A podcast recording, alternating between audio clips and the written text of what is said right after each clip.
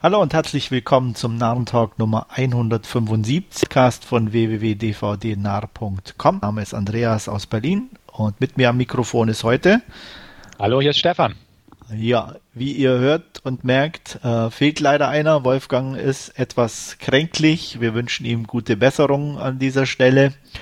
Nichtsdestotrotz haben wir uns dazu entschlossen, dann halt eine kleinere Ausgabe zu machen und fangen aber wie üblich an mit Trailern und der erste, den wir heute besprechen werden, ist Corporate Animals.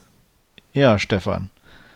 Ja, ähm, fand ich nicht unamüsant in Teilen. Ich glaube nicht, dass er als Film mich wirklich überzeugen wird, aber ich musste schon ein bisschen schmunzeln, weil ich einfach dieses Setting, Leute, die im Büro zusammenarbeiten und Teambuilding machen müssen, dazu verordnet werden, ähm, einfach immer ganz amüsant finde, weil die Hälfte eh keinen Bock hat und zielführend ist es manchmal auch nicht wirklich. Und dass das jetzt zu so einer Satire, äh, Horrorkomödie ausartet, ja, ähm, ist bestimmt jetzt nicht tiefgründige Kost, aber wie gesagt, ein, zweimal musste ich leicht schmunzeln. Und ähm, wenn er mir bei Netflix über den Weg läuft, würde ich, denke ich mal, reinschauen. Aber umgehauen hat er mich definitiv nicht. War okay, muss aber nicht sein. Ja, also ein, zwei leichte Schmunzler sind drin, okay, da gebe ich dir recht, aber ich glaube nicht mal bei einem Streamingdienst würde ich mir den kostenlos angucken dazu ist er mir einfach zu banal und zu platt. Also, und für zwei Schmunzler, äh, ja. Und äh, auch wenn Demi Moore mal wieder eine Rolle ergattern konnte in einem Low-Budget-Film, äh, ja, nee, danke. Ja, okay. Jo, kurz und knapp, vielleicht ja. ein bisschen mehr dann jetzt beim nächsten Trailer, The Lighthouse fange ich mal an, äh, vom Regisseur von The Witch. Also denke ich mal, sind Vorschusslorbeeren ein paar angebracht. Definitiv interessant, äh, schwarz-weiß gedreht äh, mit Robert Pattinson und ähm, na, Willem Dafoe. Willem Dafoe, genau, danke. Äh, hochkarätig besetzt. Das Ganze dann auch noch in 4-3-Format. Ähm, ja, werde ich definitiv reingucken. Ich kann mir da, bin zwar noch etwas unschlüssig, wohin das gehen soll aber so ein paar Andeutungen sind ja schon mit drin im Trailer. Ob das dann auch nur irreführend ist oder es tatsächlich um Meeresbewohner oder ähnliches geht, werden wir dann herausfinden, wenn wir den Film gesehen haben. Genau, und ich werde ihn auch definitiv mal irgendwann geschaut haben, denn interessiert mich auf jeden Fall. Allein schon vom The Witch-Regisseur war ich eigentlich fast automatisch dabei, sag ich mal. Aber ähm, den Trailer mochte ich auch so. Also schön stimmungsvoll, düster, schwarz-weiß, du hast es erwähnt. Ähm, sieht gut aus. Sieht interessant aus. Mal gucken, wo es hingeht mit der Reise des Films, aber ich bin definitiv neugierig und den, den werde ich mir angucken. Klar. Ja, also definitiv so auch die, die Atmosphäre, wie du schon sagst, das Düstere und äh, das nah am Wahnsinn äh, heranreifende, das ist schon ganz cool rübergebracht worden, fand ich. Glaube ich auch. Und die Schauspieler passen einfach gleich. Defoe kann Wahnsinn ja eh immer spielen. Absolut. Patterson ist inzwischen ja auch gereift und deswegen, ja, spricht nichts gegen aus meiner Sicht. Nee, auch wenn ich gerade ein bisschen äh, äh, Leuchtturm geschädigt bin, ich hatte mir gerade Keeper angeguckt. Ah, ist der mit Butler? Genau. Ah, okay. Und den fand ich ja schon ziemlich langweilig. Okay. Äh, aber der ist halt so ein, so ein klassischer, äh, bekannte Story, also nichts Neues und, mhm. und da, äh, der plätscherte so vor sich hin. Deswegen. Ja. Aber der Lighthouse definitiv mehr mein, mein Terrain. Meins auch. Ja. Auch mehr dein Terrain, wahrscheinlich der nächste Trailer oder Film dazu. Running with the Devil mit Nicolas Cage, oder? Ja, durchaus. Also inzwischen ist ja Cage eher so ein Warnzeichen, wo man sagt, oh je. Ähm, außer so ein paar Highlights wie Mandy oder so. Aber ich, ich muss ganz sagen, ähm, der Trailer war absolut okay. Also so diese Drug Trade-Geschichten finde ich ganz nett, wenn sie dann vernünftig rübergebracht werden.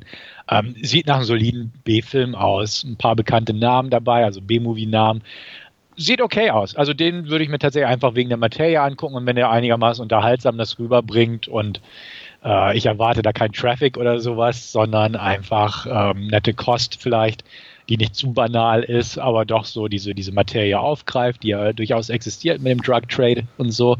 Ähm, doch, den, den würde ich mir schon angucken. Also ich würde jetzt, äh, der wird A, eh nie im Kino laufen und B, würde ich auch nicht groß Geld dafür ausgeben. Aber das wäre so ein Kandidat definitiv, wenn er mir im Streamingdienst über den Weg läuft. Ähm, da würde ich mal reingucken und auch bewusst reingucken und sagen, ja, da nehme ich mir mal 90 Minuten Zeit für, in der ja, Hoffnung, dass es passt. Ja, also ich stimme ich dir zu, er sieht relativ solide aus. Ich bin gerade nur etwas wie der Nicolas Cage geschädigt nach Ach. Mandy, der ja eher positiv war. Ja. Ich hatte mir Looking Glass angeguckt und äh, ja, äh, der war eher wieder Kategorie Schrott. Ja, ich hatte es gelesen und ich habe ja auch eine Besprechung im Forum. Da musste ich nochmal nachblättern, was ich da gegeben habe. Da hatte ich gute drei von zehn gegeben. Ja. Da warst du jetzt nicht so weit von entfernt. Nee, definitiv nicht. Das trifft ganz gut. Also der war schon echt äh, sehr hart an der Schmerzgrenze. Und wenn dann Nicolas Cage aber noch der herausragendste Darsteller ist, das sagt, glaube ich, alles aus. Ja, das ja. stimmt. Ja. Also schnell abhaken. Aber wie gesagt, Running with the Devil sah zumindest äh, wirklich solide aus, da hast du recht. Ja, der hatte schon wieder irgendeinen Film. Ich weiß gar nicht, ob da überhaupt ein Thread zu eröffnet hatte. Auch irgendwie so einen Rachefilm. Ich weiß gar nicht. Äh, fragt, ja, der, der so. überhaupt noch ein Privatleben hat oder ob der von Set zu Set reist ja. irgendwie.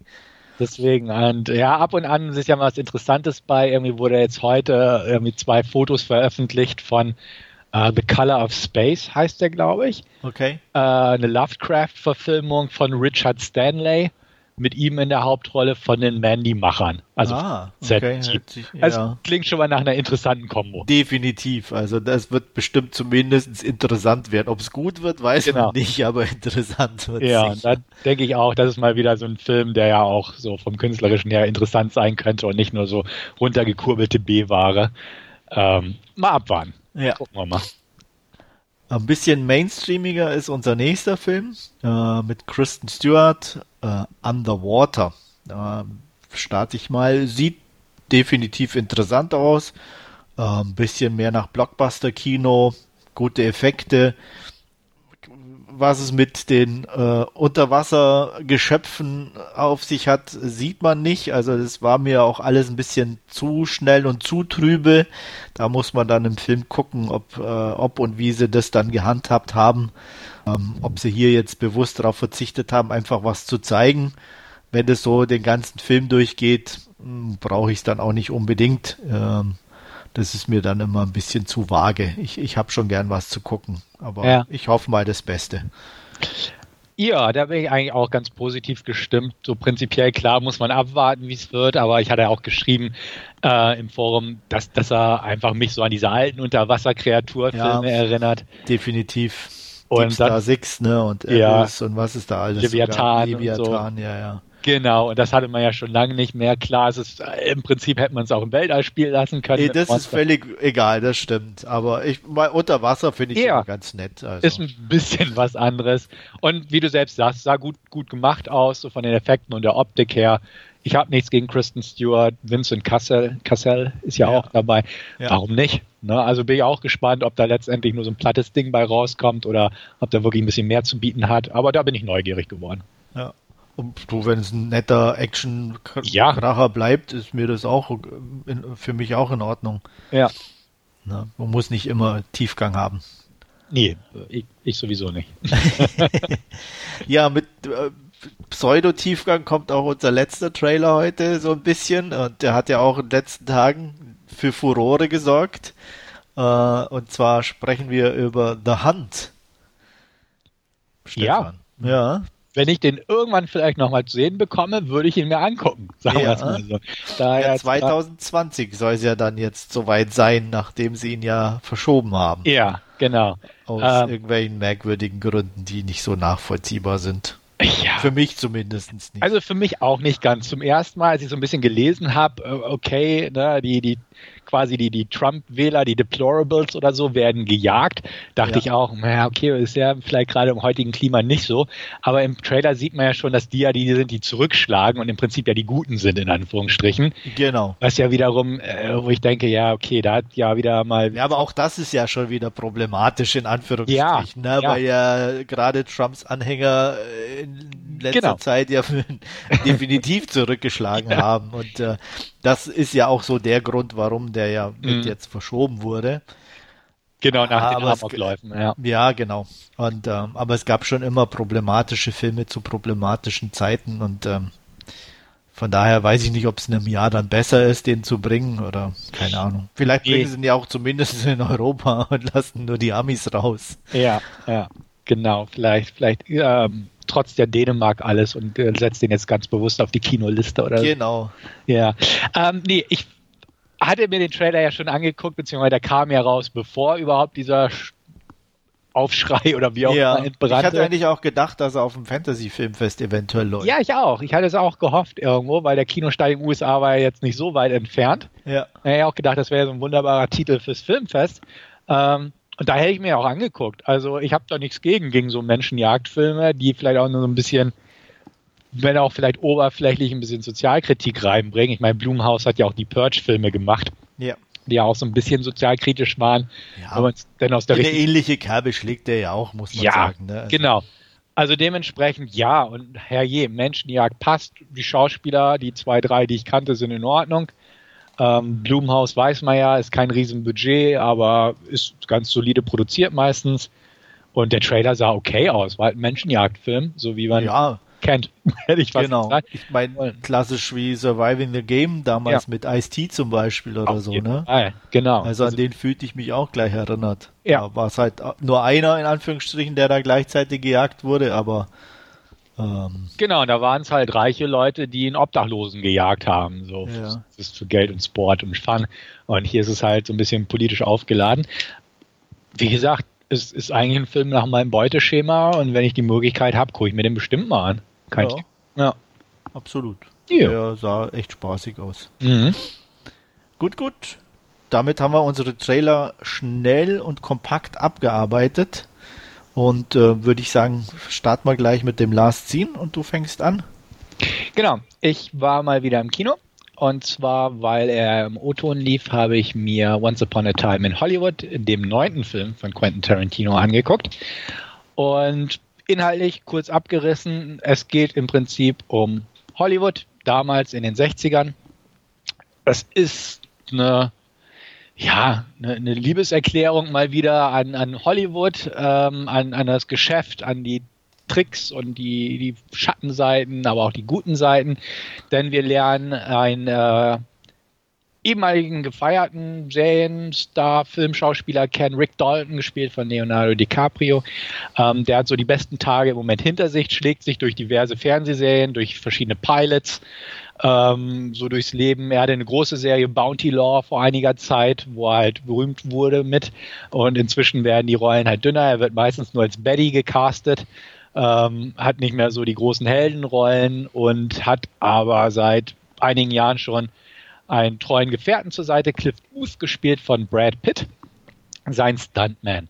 Ähm, eigentlich nicht wirklich, sondern er war nur kurzzeitig sein Stuntman, aber seit ähm, Rick zum Beispiel unter Alkoholeinfluss einen Unfall gebaut hat, ist äh, Cliff jetzt auch sein Chauffeur, fährt ihn rum und äh, hängt auch bei ihm ständig im Haus rum, macht seine Erledigungen. Also ist im Prinzip sein persönlicher Assistent, würde man heutzutage sein, sein, sein Hiwi für alles. Repariert das Dach und so weiter und so fort, holt den Wagen etc. pp. Gut, aber die beiden sind halt ein nettes Gespann und ähm, ja, er dreht halt gerade einen Western-Pilot und es geht einfach so darum, dass er damit zu kämpfen hat, dass seine Karriere langsam äh, sich, sich abwärts neigt und damit klarkommen muss. Äh, währenddessen kriegt man auch immer wieder andere Nebenhandlungsstränge serviert. Äh, zum Beispiel lernt man Sharon Tate kennen, gespielt von Margaret, Robbie. Und ähm, wie sie halt auch in Hollywood ähm, lebt, und zwar nebenan von Rick Dalton. Die beiden sind sich nie wirklich begegnet. Er weiß nur, dass Polanski und äh, Robbie nebenan wohnen und ist so ein bisschen neidisch, weil die gerade halt, ja, das Paar sind, das nach LA wieder gezogen ist, seit äh, sie in Europa waren. Und äh, ja, halt auf dem aufsteigenden Karriereast und eher so ein bisschen auf dem absteigenden. Man lernt sie so ein bisschen kennen, nicht unbedingt Polanski, sondern wie gesagt, hauptsächlich Sharon. Ähm, wie sie zum Beispiel ins Kino geht, sich einen aktuellen Film von ihr mal anguckt und einfach die Publikumsreaktion auf ihre Rolle genießt. Und ähm, man lernt auch so ein bisschen einige Mitglieder der Manson Family kennen, von Charles Manson. Viele werden es wissen, ein paar vielleicht heutzutage nicht mehr, wer Charlie Manson war. Ähm, das passiert zum Beispiel, indem Cliff Booth mal äh, ein Mädel mitnimmt, Pussycat, gespielt von Margaret Qualley. Und ähm, stellt sich heraus, dass sie halt zu dieser Manson Family gehört, eine Hippie-Kommune auf so einer alten Filmranch, auf der Brad Pitt, also Cliff Booth, auch schon früher gearbeitet hat. Und deswegen begleitet er auch sie dorthin, weil er mal sehen wollte, was daraus geworden ist. Und so weiter und so fort. Ähm, es war so ein bisschen am Anfang angekündigt, dass es so ein Film über die Manson-Morde ist oder wird. Ähm, ist es definitiv nicht geworden. Also es ist einfach ein Hollywood-Film über Hollywood. Ähm, ein paar sehr, sehr coole Sachen drin, coole Szenen, also so Film im Film-Szenen, hat ein paar technische Spielereien, wie äh, Cliff Booth zum Beispiel, äh, beziehungsweise Rick Dalton, Entschuldigung, äh, in alte Filme rein digitalisiert wurde von Regisseur Tarantino, um zu zeigen, dass er da drin war und so. Ich sag mal die alte Forrest Gump-Technik und ähm, so weiter und so fort. Und ähm, spielt so ein bisschen mit diesem Manson Unheilsschwangeren im Hintergrund. Und man weiß ja ungefähr, worauf es hinauslaufen wird. Und ja, Punkt, Punkt, Punkt, sage ich mal.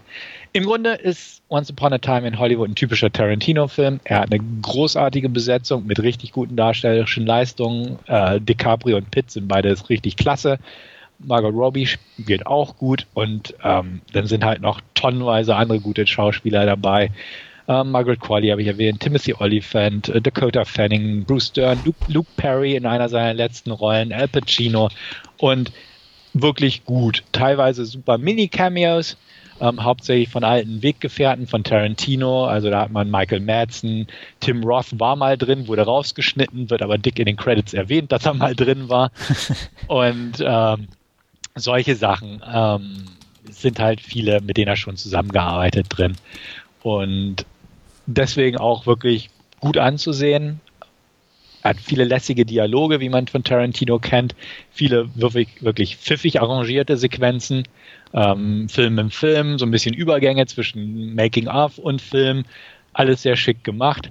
Hat einen tollen Soundtrack, wirklich schöne Musik aus der Ära, muss ich sagen, und hat einfach eine schön stimmige Atmosphäre. Ähm, was ich aber so ein bisschen ungewohnt fand, weil es einfach eine sehr locker leichte Atmosphäre manchmal war. Also es behandelt zwar so diesen Karriereabstieg von Dalton, aber so dieses Hollywood drumherum und äh, Partylaune und Playboy Villa und solche Sachen äh, macht das Ganze schon ziemlich locker leicht und ich will auch manchmal sagen, vom Gefühl her relativ oberflächlich und leer an das Ganze. Ähm, fand ich ein bisschen schade, aber dadurch vergeht also irgendwie, weil es so locker leicht war, trotz dieser ganzen uneinschwangenen Manson-Sache im Hintergrund, vergeht die Laufzeit echt schnell und angenehm. Und der geht fast drei Stunden. Ähm, absolut längenfrei, unterhaltsam und nett, kann man sagen. Und das ist eine schöne Sache. Also ich saß im Kino und dachte, oh, vorbei, vorbei so ungefähr. Ähm, fand ich gut. Hat diverse, halt wie von Tarantino gewohnt, cineastische Zutaten, äh, beziehungsweise Zitate, Querverweise, alte ominöse Filme, die ich nicht kenne, werden da aufgegraben und Serien und so weiter. Und ähm, macht so als Filmfan auch Spaß zu gucken, obwohl halt das nicht definitiv nicht die Ära-Film ist, mit der ich mich so auskenne oder Filme, die ich so gucke. Aber ja, ich fand's, ich fand's interessant und nett und wie gesagt, nett anzusehen. Und dann kommt der finale Akt, wenn es in Richtung Manson geht. Ich werde es definitiv nicht spoilern, aber es geht halt in eine Richtung, die ich nicht erwartet habe, wo ich gedacht habe, irgendwas wird er da aus dem Hut zaubern, weil ich schon gehört habe, dass viele mit dem Ende nicht zufrieden sind. Aber was er da vom Stapel gelassen hat, also entweder ich war ganz kurz am überlegen, ob ich das nun echt zum Kotzen fand, was er da abgezogen hat, oder ob es schon wieder geil war. Ähm, irgendwo ist es dazwischen, muss ich sagen. Es ist, man kann sich definitiv drüber ärgern, was da so abgeht. Es ist fast pietätlos, aber an der anderen Seite auch wirklich cool passend und auch zum Filmtitel passend und, und einfach irgendwie cool man denkt, okay, gut, man muss jetzt seinen Ärger mal runterschlucken und anerkennen, was er da gemacht hat. Und das hat es wiederum interessant gemacht auch. Ähm, wie gesagt, hat mich aber definitiv zwiespältig so auf den letzten Metern noch aus dem Kinosaal entlassen. Ähm, ich bin mal gespannt. Theoretisch soll es ja irgendwann mal eine über eine Stunde längere Schnittfassung geben, die er so quasi als Miniserie veröffentlichen will. Ähm, Würde mich interessieren, was er da noch hat. Also allein vom Trailer her sieht man, dass eine Menge Material im fertigen Film fehlt. Ähm, diverse Szenen aus dem Trailer sind einfach nicht drin. Verschiedene Einstellungen und so. Da ist definitiv noch viel auf dem Cutting Room Floor gelandet und auch wenn man schon erwähnt wird, dass Tim Roth rausgeschnitten wurde und so, da ist noch mehr zu machen. So als Film an sich, ähm, auch mit dem Ende unter Berücksichtigung aller Gefühle, sage ich mal, bin ich auf eine wirklich gute 7 von 10 gekommen. Ähm, Tarantino ist nicht mein Lieblingsregisseur. Ich finde manche Filme von ihm gut. Ich halte ihn nicht für den Überregisseur. Ich glaube, so ähnlich hatten wir es auch schon besprochen, als wir den Trailer besprochen haben hier im Podcast. Aber der Film war einfach unterhaltsam und nett. Und er hat ein paar richtig starke Sequenzen drin. Einfach sowohl kameratechnisch als auch von der Inszenierung, von dem Gedanken hinter den Szenen aufbauen und auch eine sehr coole Szene einfach auf dieser Manson Ranch, wo Brad Pitt dort auftaucht. Ähm, einfach weil das Publikum weiß, was, was die Manson Ranch war, so ungefähr. Ähm, spielt das sehr cool mit bestimmten Erwartungen und, und bestimmten Vorahnungen. Und ähm, wie gesagt, ich fühlte mich wirklich prima unterhalten. Gute Schauspieler, tolle Inszenierung, schöner Soundtrack, aber irgendwie so ein bisschen oberflächlich leer in Teilen und einem Ende, über das sich streiten lässt, definitiv. Sieben von zehn, gute sieben von zehn und den werde ich mir auf jeden Fall irgendwann nochmal angucken und gerne auch in der längeren Fassung, einfach um zu gucken, was man da noch so draus machen konnte oder was da noch alles existiert an Bildmaterial. Und ähm, kann ihn einfach empfehlen, wenn man Tarantino nicht hasst, sagen wir es mal so, und sich so ein bisschen mit der, mit der Liebe zum Kino in den 60er Jahren interessieren möchte, soll sich den einfach mal angucken. Ist ein netter Film, auf jeden Fall. Passt. Okay, dann bin ich ja jetzt nochmal neugieriger geworden, wenn mit dem letzten Drittel, weil ähm, ich habe wenig geguckt und auch, ich glaube, nur einen Trailer, den einen oder mhm. ersten, der rauskam, mal geguckt, weil ja, mehr, mehr schaue ich in der Regel nicht, mhm. äh, um es mir nicht zu vermiesen.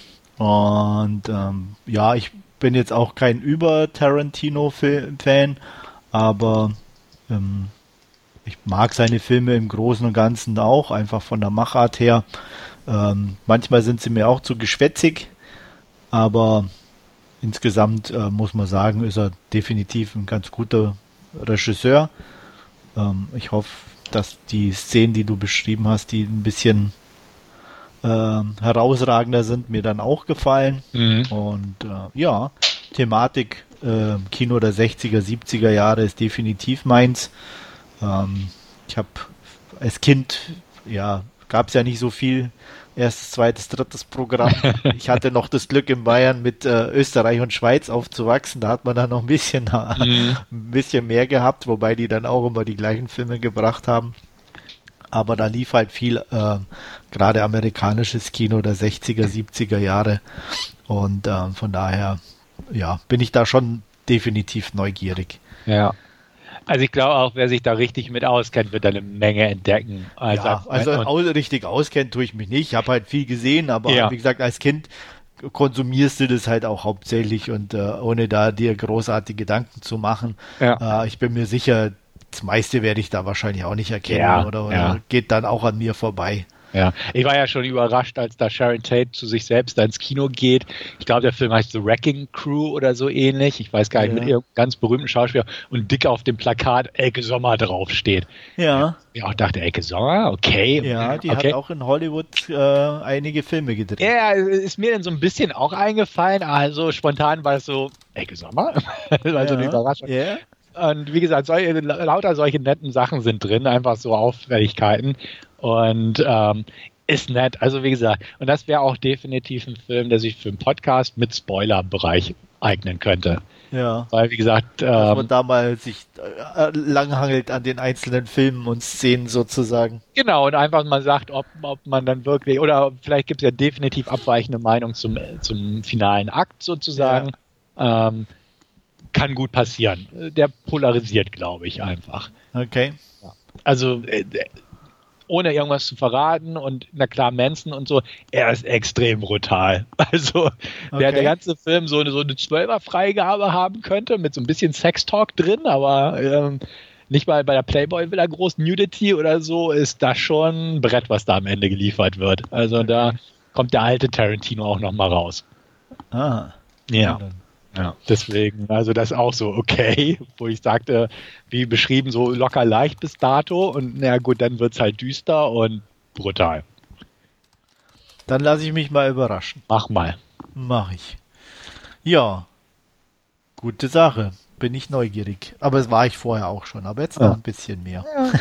ich bin mal gespannt, was du mir so empfehlen kannst oder auch nicht empfehlen kannst jetzt. Ähm, ja, es ist ein zweischneidiges Schwert. Ich habe mal wieder eine Marvel-Verfilmung angeguckt und zwar Captain Marvel.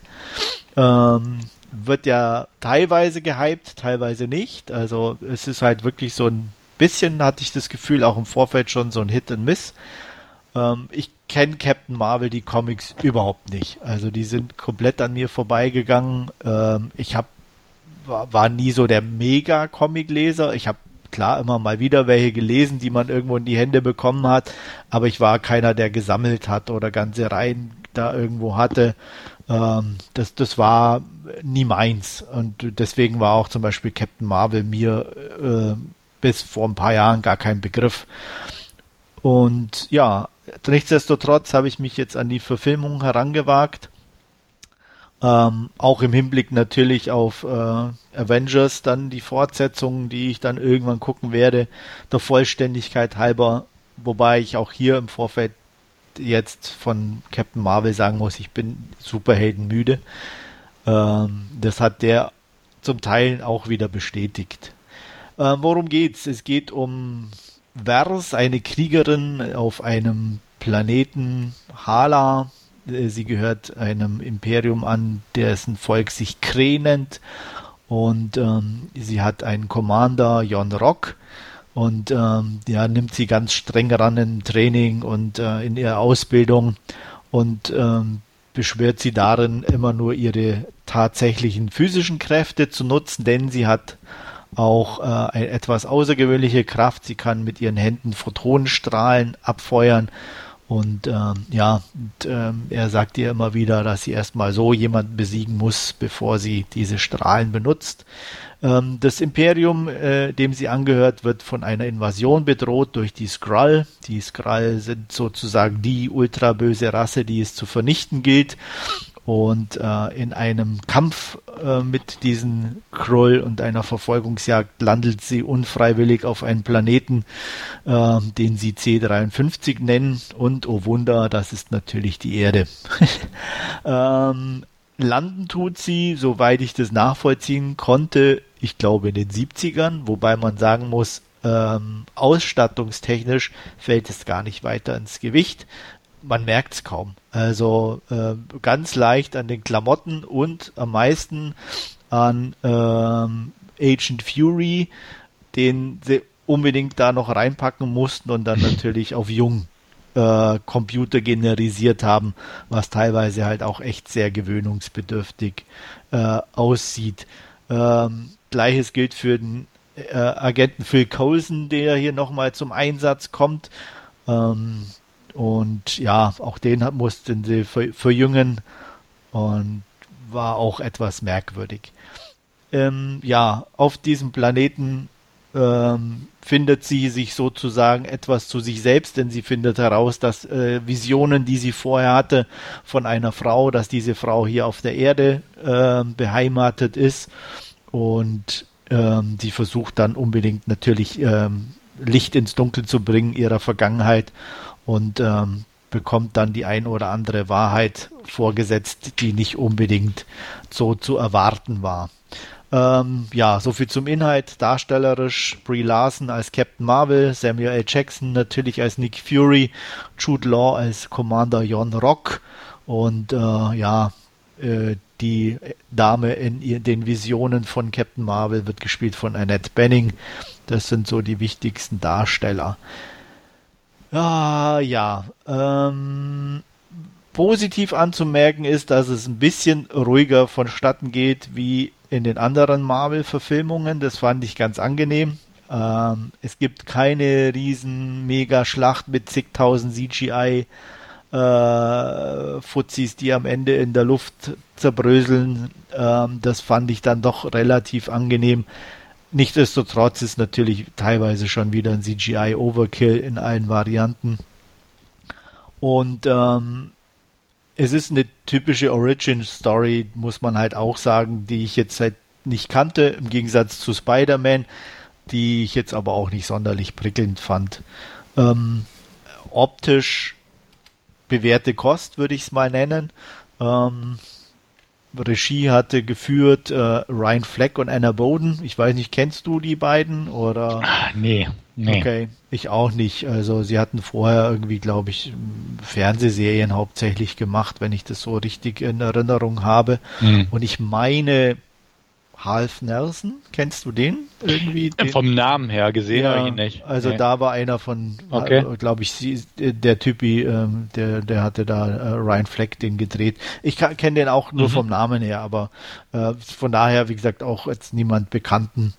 Ähm, ja, ähm, er plätscherte für mich so ein bisschen vor sich hin. Er versucht teilweise wieder so krampfhaft lustig zu sein, was ich ja auf den Tod nicht ausstehen kann. Mhm. Ähm, es sind ein, zwei da Sachen dabei, die ganz gut funktionieren dann, aber der Rest war dann eher echt so wieder so diese typische Karlauer Fraktion. Und ähm, was mir nicht so zusagt. Wie gesagt, ähm, es ist ein netter kleiner Actionfilm. Ganz ehrlich, Nick Fury geht mir so auf den Zeiger inzwischen. Also den könnten sie jederzeit abschaffen. Ähm, es ist ähm, ja gibt da noch so ein so ein Running Gag mit einer Katze, ähm, der dann auch äh, in gewissem Maße sein, sein äh, kaputtes Auge verdankt. Ja, ich möchte da nicht näher darauf eingehen. Das war, es mag im Originalcomic so sein. Ich weiß es nicht, aber es ist strunzblöd für mich. Also das war echt doof. Ähm, ja, insgesamt muss ich sagen, kann man gucken. Ähm, er hat mich nicht hellauf begeistert, aber auch nicht zu Tode gelangweilt. Ist so ein klassischer Fünfer-Kandidat für mich gewesen. Also fünf von zehn. Und äh, nochmal sehen brauche ich nicht. Ich habe ihn schon brockenweise geguckt, aber auch nur sehr halbherzig, denn äh, auf meiner letzten Urlaubsreise hatte ich tatsächlich damit begonnen im Flugzeug Entertainment-Programm, Hab dann aufgehört, weil ich keinen Bock mehr hatte und meine Sitznachbarin hatte den noch laufen und da habe ich so ein bisschen immer nebenbei mitgeguckt ohne Ton. Ähm, aber nichts konnte mich dazu bewegen, den weiter zu gucken und bewegt mich dazu, den irgendwie in nächster Zeit nochmal anzugucken. Der war, wie du selbst sagst, völlig okay. Ich würde sagen, das erste Drittel habe ich bewusst geguckt und danach irgendwie nur noch punktuell und das Ende gar nicht mehr. Ähm, der war so typisch gut produziert und so weiter und ich mag Brie Larson und ähm, war recht rasant, also diese, U-Bahn-Geschichte oder S-Bahn oben, die habe ich gesehen noch und so ein paar andere Action-Szenen, so kleinere. Ähm, aber es interessiert mich einfach irgendwie nicht mehr. Das war so der Punkt. Und ähm, ich bin definitiv schon Comic übersättigt. Ich hatte mir auch ein bisschen mehr vom Setting versprochen. Ähm, aber irgendwie, weiß ich nicht, ist es nichts für mich. Und ähm, ich habe auch kein Interesse, den nochmal zu gucken. Genauso wenig wie Interesse besteht, irgendwie die letzten Marvel-Comic-Verfilmungen zu schauen. Egal wie toll Endgame und äh, der Infinity War davor sein soll. Vielleicht irgendwann mal, einfach weil der ja wirklich stark sein soll, wie ich gelesen habe und auch super erfolgreich lief. Einfach mal aus Interesse, aber so prinzipiell habe ich die letzten etlichen Filme einfach nicht geguckt. Und Origin Story Captain Marvel, nun ja, weiß ich nicht, kann ich glaube ich auch ohne leben. Also, nee, nee. So solide und nett der auch sein mag, aber. Ja, Brie Larson, wie du schon sagtest, ist sympathisch, aber ja. mehr halt auch nicht. Ne? Mhm. Also, äh, und zu Infinity War, den fand ich auch nur Durchschnitt. Da habe okay. ich auch nur 5 von 10 gegeben. Aber wie gesagt, ich bin auch wie du definitiv Superhelden müde und ich brauche das nicht mehr. Mhm. Äh, man guckt es immer wieder der Vollständigkeit halber. Ähm, aber ja, Nee. Ich, ich werde mir die auch, da bin ich mir ganz sicher, nie nochmal angucken, bewusst mhm. oder so. Äh, wenn ich mal wirklich todmüde von der Arbeit nach Hause komme und der läuft gerade im Free TV zum Einpennen, würde ich ihn vielleicht einen von diesen Comic-Verfilmungen laufen lassen. Aber ich hatte mir auch, glaube ich, irgendwie ganz am Anfang mal ähm, den ersten Iron Man gekauft, weil es damals halt noch was Neues und was anderes Ja. war. Ja. Aber ich glaube, selbst danach kann ich mich jetzt nicht bewusst erinnern, mir irgendeinen von diesen Sch auf, auf Scheibe gekauft zu haben, in, in, der, in der Meinung zu sein, der war cool und den muss ich wieder mal angucken. Mhm. Was, glaube ich, auch viel aussagt. Ja. Also von daher. Und wie gesagt, ähnliche Kerbe war jetzt bei mir Captain Marvel. Ja. Ja, also sehe ich auch so. Dementsprechend, ja. Fans werden es sich angucken. Ja, wie gesagt, ich kenne auch viele Stimmen, die begeistert sind. Und Klar war ja auch irgendwie die erste weibliche DC, äh Quatsch, nicht DC, Marvel-Heldin und so. ja, Das war ja auch ein bisschen was Neues, nachdem es bisher nur Nebenrollen waren und so. Ja, ist völlig in Ordnung und mh, sollen sie mögen und scheffeln ja ordentlich Geld, die Jungs bei Marvel. Aber ich bin raus. Also da habe ich immer noch aus irgendwelchen Gründen ein bisschen mehr Interesse an den DC-Dingern, ähm, statt die Marvel weiter zu gucken. Und selbst da gucke ich nur punktuell irgendwas. Also Shazam und so interessiert mich auch nicht. nee. Ähm, wie gesagt, wenn der mal irgendwo im Free, Free TV läuft oder so, werde ich mal einen Blick riskieren. Der hat ja auch ganz gute Kritiken bekommen, dieser Shazam, aber ähm, ist, glaube ich, auch wieder eher sowas mit ähm, in der humoristischen Ebene. Ja, genau. Und äh, da tue ich mich eh grundsätzlich schwer, weil ich habe einfach keinen Humor. Ja.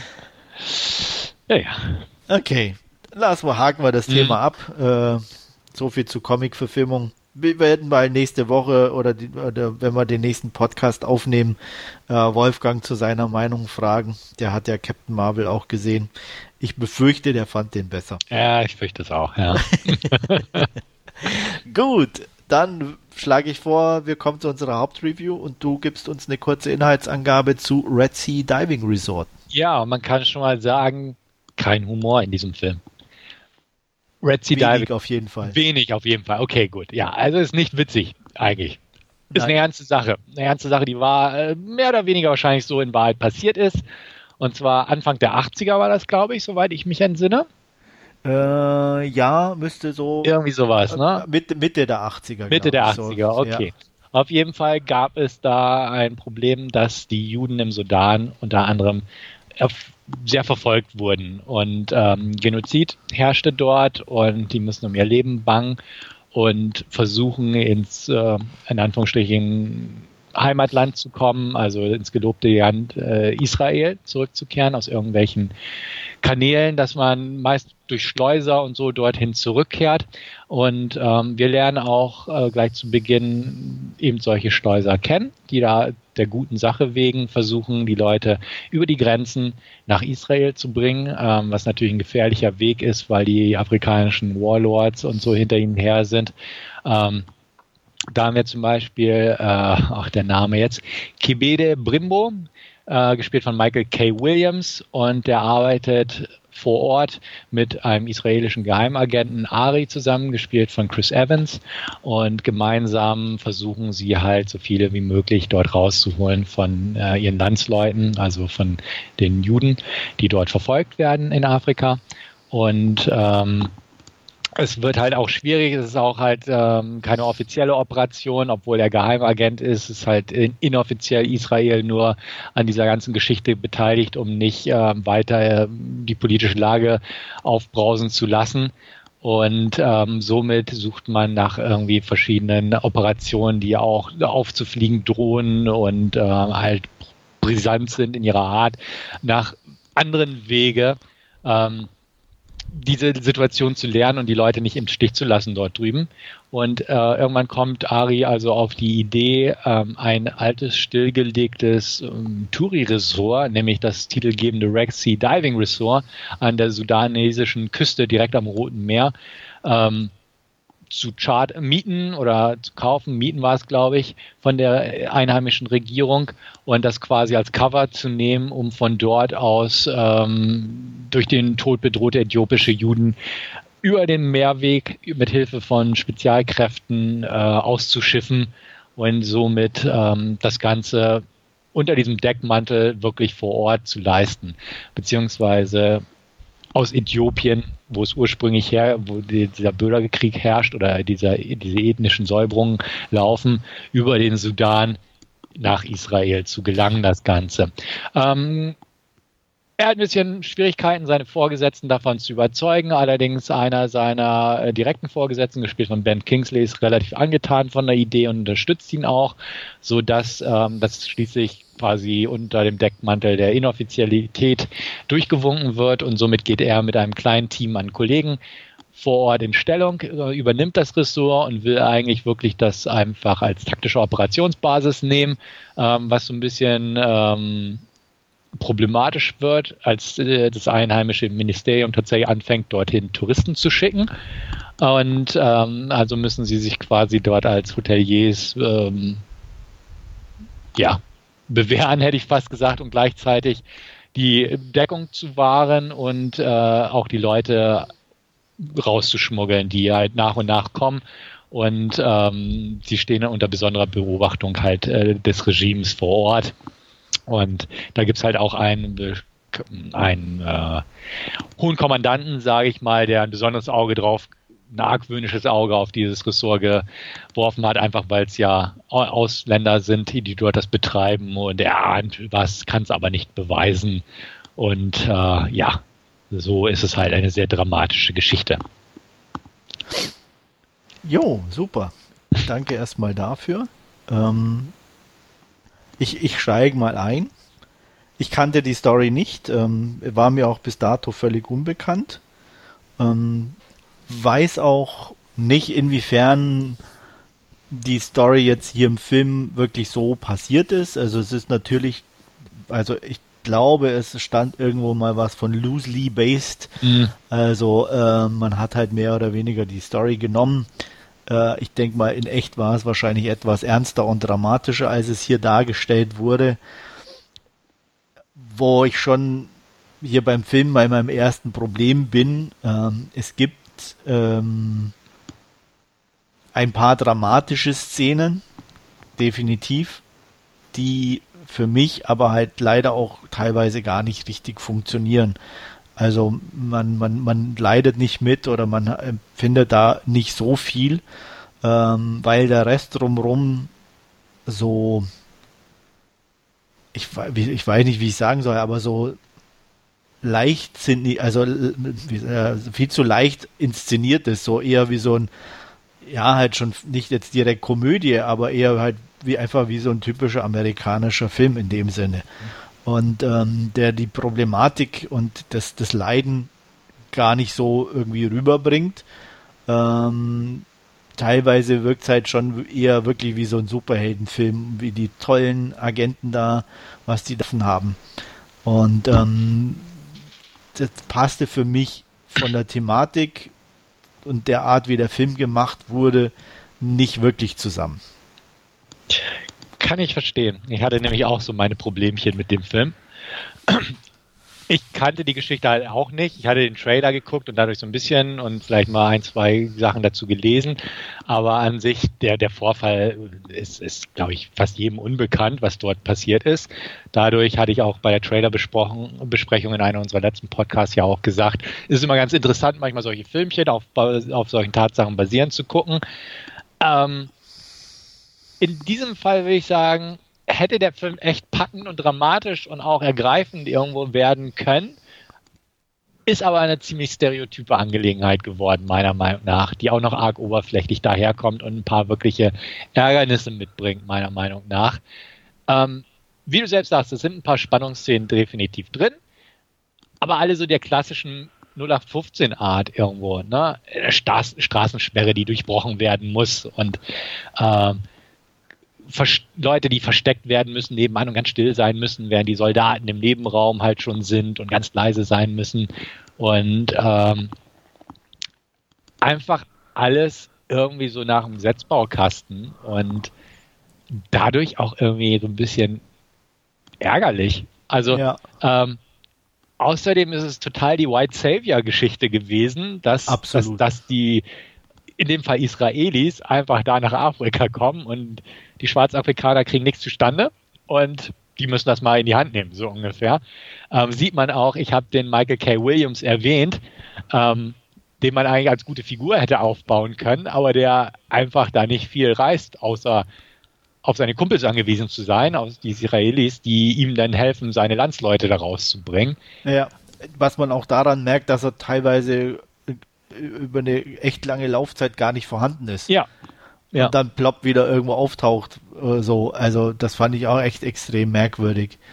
Und ähm, ich fand auch grundsätzlich die, die, die Rolle von, von Chris Evans problematisch, weil im Endeffekt alles, was er macht, ist zu sagen, oh, das klappt schon. Mhm. Äh, ja, vertraut mir. Null Plan irgendwo und äh, aber vertraut mir. Ich weiß, was ich tue.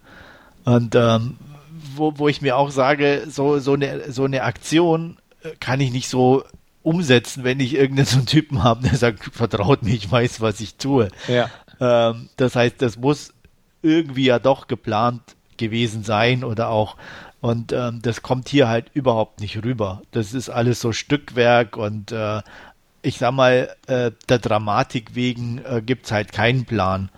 Und ähm, das fand ich dann schon auch etwas merkwürdig. Ja, aber das passt zu dem, was du gesagt hast. Einfach, dass das so eine auch so eine lockere Atmosphäre. Ne? Man ist dann da und man sonnt sich und man versorgt die Touristen und so nebenbei rettet man die Leute. Ja. Äh, das ist einfach so diese, diese, dieses locker, leicht und er auch ja so dieser Sunnyboy-Typ und wie du selbst sagst, ne, kein Plan, aber es wird schon und es klappt ja auch irgendwie. Und ähm, ja, das ist halt so, habe ich auch so als problematisch empfunden. Einfach, ne, man hat so ein paar bekannte Leute dabei gehabt und er spielt sein Sunnyboy-Dings wieder.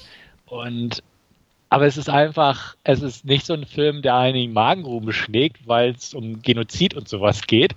Klar gibt es diese eine Szene, wo die da tot äh, massakriert werden, aber ja, das ist halt nicht aber so. Aber selbst das wirkt nicht so, wie es hätte wirken können. Richtig, wenn, genau. Weil einfach das drumrum so, oh, Beach Resort, lalala ne, so, oh, ein paar Tote, mh, hm, dumm gelaufen. Genau, also es wird nicht irgendwie kontrastiert, das Ganze, wie man so, ne, auf der einen Seite so und auf der anderen Seite so, sondern es ist einfach so, so eine, so eine seltsame Geschichte, die einfach dadurch sehr oberflächlich wirkt und wo man einfach keine emotionale Verbindung einfach zu den Leuten aufbauen kann. Nee, überhaupt nicht. Man, man, man weiß ja auch nichts. Es sind irgendwelche Agenten. Genau, und die, so, die ne? Gesichtslosen, die gerettet werden, zu denen kann man auch keine Verbindung aufbauen. Nee, Deswegen, also das empfand ich auch schon so ein bisschen so, hm, okay. Ähm, ja, auch das Ende war halt so ein klassisches Ende. Ne? Also wie viele ja. Filme kennt man, wo Leute auf der ausgeflogen werden müssen in letzter Sekunde auf der Rollbahn so ungefähr? Ja, yeah, also sehr viele. Argo und so weiter. Ne? Yeah. Das ist halt auch so, wo ich dachte, oh, man hat echt. Aber bei Argo ist es noch einigermaßen spannend inszeniert. Richtig, ne? richtig, genau. Auch wenn ich Ben Affleck nicht mag, aber muss, muss natürlich jedes Mal mit rein. Ja, klar. natürlich, klar. Ähm, nein, aber das hat Argo auch, es ist ein gutes Beispiel, halt definitiv besser gemacht. Mhm. Ähm, also das war einfach, ähm, ja, man lernt auch keine der Rollen ist irgendwo nahbar oder dass man ein bisschen mehr über sie weiß. Ja. Ne? Wirklich nur im Ansatz. Gut, man weiß, er ist verheiratet, aber das, selbst das interessiert einen irgendwie oder war, hat ein Kind, aber selbst das interessiert irgendwie nicht, weil ja, er sich ja die meiste dieses, Zeit auch nicht dafür interessiert. Ja, und es ist auch dieses Daddy's der Held so ungefähr auch so ein bisschen ja. wieder. Und, oh, du denkst, und dann oh, das schöne Bild, das schöne Bild. noch mit Familie zu bekommen. Oh, oh. Ja, er sagt es so an den Haaren herbeigezogen. Ähm, auch zum Beispiel auch die Rolle von Haley Bennett als einzige Frau in dem Ding, ähm, wo man auch sagt, im Endeffekt komplett eigentlich die ganze Zeit nettes Staffage in Anführungsstrichen und dann muss sie aber den einzigen, der da irgendwie gerade vielleicht Alarm schlagen kann, noch super dramatisch ausschalten. Ja. Und ich auch sag, hä, woher kommt das jetzt? Ja. also, ja. Ja. Na ja. gut, sie hat am Anfang, glaube ich, gibt so eine Szene, wo sie auch so ein, aber. Ja, ich weiß, was du meinst, klar. Sie ist, sie ist nett anzusehen da in dem Film. Ja, genau. ja mehr, mehr aber auch nicht. Ja, genau. richtig. Und auch, auch, auch alle anderen wie, wie, wie Ben Kingsley oder Greg Kinnear, das sind so, so Reißbrett-Charaktere, äh, die auch überhaupt nicht interessieren. Ja, es ist total klar. Also Ben Kingsley ja auch da ne, in der Kommandozentrale sitzt da und ah, fiebert mit und Funkkontakt bricht ab. Und das ist halt so dieses, man kennt es einfach. Man kennt es ja. so ausgiebig genau. schon. Und das ist das Problem einfach. Es kann einfach nicht mehr mitreißen.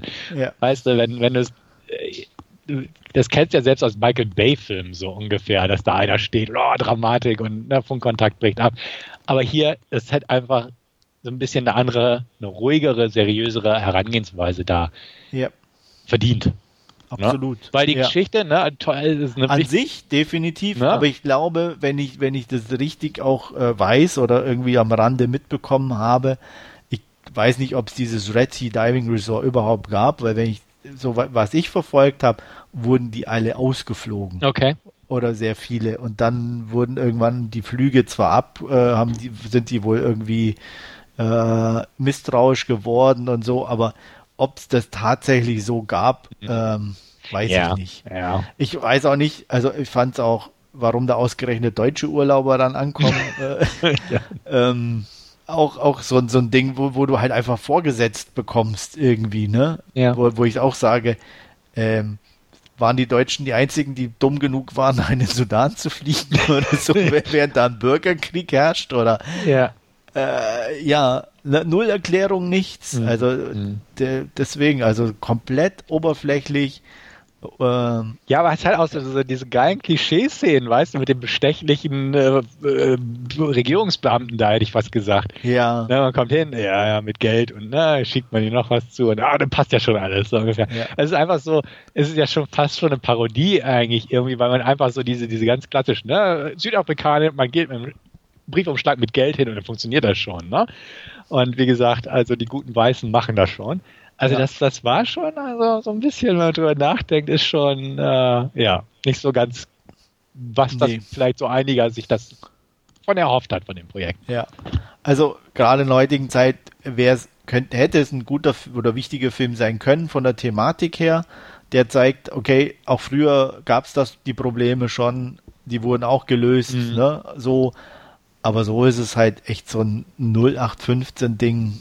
Äh, ja. Dass du komplett vergessen kannst eigentlich. Ja, man hätte auch einfach, weißt du, die Figur von Michael K. Williams ein bisschen besser ausbauen können. Wie du Absolut. selbst sagst, der war die meiste Zeit irgendwie nicht da oder nur am Rande da. Ja. Und, und solche Geschichten. Und wo du denkst. Und wurde ne, am Schluss auch wieder durch die tollen Weisen ja, gerettet. Genau. Und äh, Wobei ne? er der Einzige ist, der halt wirklich seinen Arsch riskiert hat, wenn man so nimmt. Ne? Genau. Der, der gesucht wurde, ja. äh, der verletzt wurde, der, der die Leute zusammengeführt hat, der Verstecke für sie gesucht hat. Der immer hat, wieder zurückgegangen ist. Der immer wieder zurückgegangen ja. ist in die Gefahr. Ja. Und der, der bleibt halt völlig außen genau. vor, so ungefähr. Ja.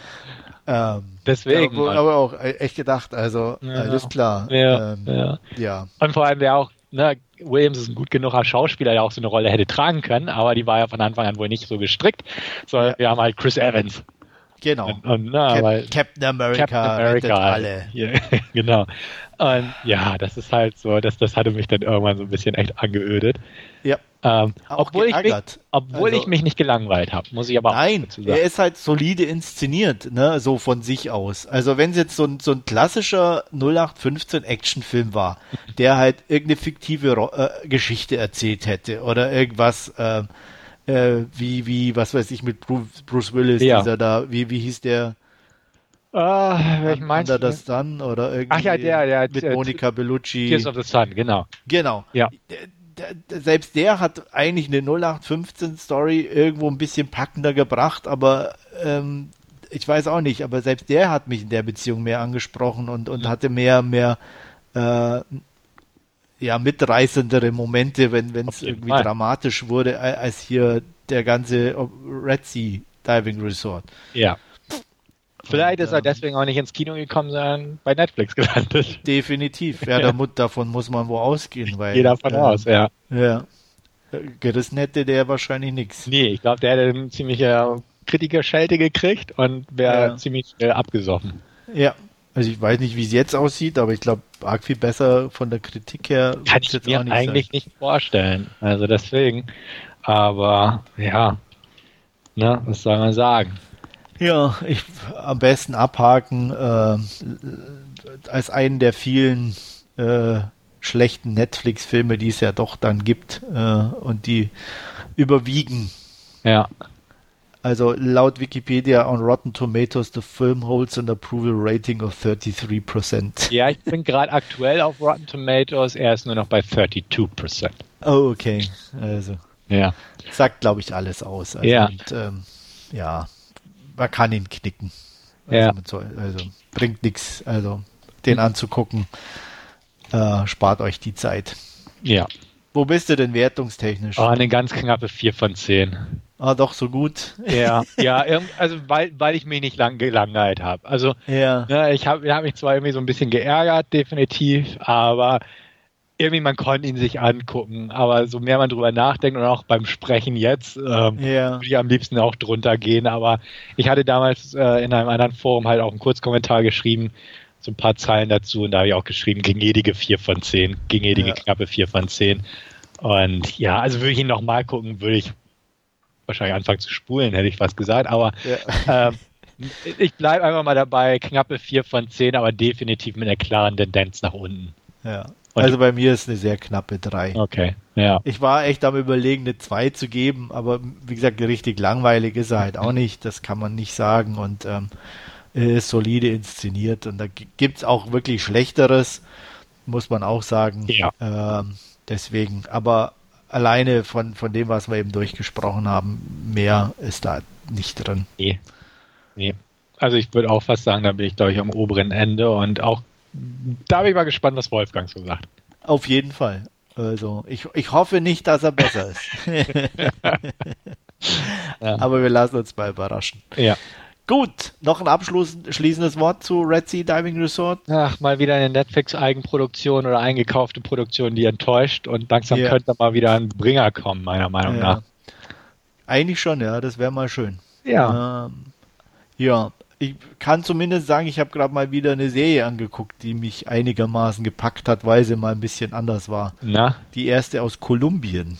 Okay äh, Frontera Verde, The Green Frontier. Das ist dieser Dschungelkrams, ne? Genau. Die hatte ich mir eigentlich fürs Wochenende so ein bisschen vorreserviert. Also hat mich, es ist ein bisschen krude zum Schluss, also es ist nicht so, äh, aber es ist und auch sehr ruhig erzählt. Okay. Aber einfach tolle Dschungelaufnahmen, so diese schwüle Atmosphäre, mhm. ähm, ganz weit weg von irgendwelchen Telenovelas, ähm, eher so wirklich so krimimäßig mit spirituellem Ureinwohner und äh, am Schluss noch ein paar echt schräge Sachen irgendwie okay. und man muss sich darauf einlassen, aber ich, mir hat's gefallen. Ja. Also. Also hat mich auch angesprochen. Ich habe mir den Trailer angeguckt und dachte, oh, das sieht interessant aus. Ja. Und ähm, die, die hatte ich mir eigentlich auch jetzt vorgenommen. Mal gucken, ob ich am Wochenende tatsächlich dazu komme. Aber ist definitiv auf meiner Liste, bevor es denn an die zweite Staffel von Mindhunters geht auf die ich mich auch sehr freue. Okay. Also ich bin noch, um es zu vervollständigen, so Tendenz bei einer 7 von 10 für Green Frontier. Wie viel musst noch? Ne, ich bin durch. Ach, du bist wirklich durch. Ja, okay. ja, ich ah. war, war, jetzt nur so, so ich habe erst heute abgeschlossen ah, okay. und war, bin noch so in der Gedankenfindung, wo ich sage, okay, 8, ja, dann doch nicht, weil hm. dann passt, es war dann doch ein bisschen zu schräg am Ende. okay. Äh, aber, aber eine 7 ist, denke ich, definitiv. Ja. Drin. Gut, dann freue ich mich noch einen Tick mehr drauf. Also ja. bin jedenfalls gespannt, wie es mir gefällt.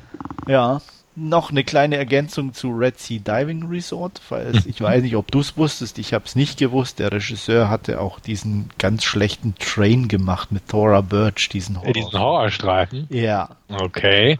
Ist natürlich auch irgendwie eine hm. Strange äh, ja. Entwicklung von Train zu Red Sea Diving ja, Ja, das stimmt. aber man soll ja auch mal was anderes ausprobieren, ne? Ja. Ja, okay, Absolut. aber ja. Mhm. Ja, ja der, aber, war nicht, der war nicht gut. Nein, und Red Sea Diving Resort ist es auch nicht. Auch aber nicht, da, nee. wir belassen es dabei. Ich danke auf jeden Fall fürs Zuhören. Ich danke dir, Stefan. War wieder ein Vergnügen und wir hören uns beim nächsten Mal. Tschüss. Ja, den Dank kann ich nur zurückgeben und auch danke fürs Zuhören. Und wir freuen uns dann, wenn wir Wolfgang nächstes Mal wieder dabei haben und dann auch gemeinsam unseren treuen Zuhörern was bieten werden. Bis dann. Ciao.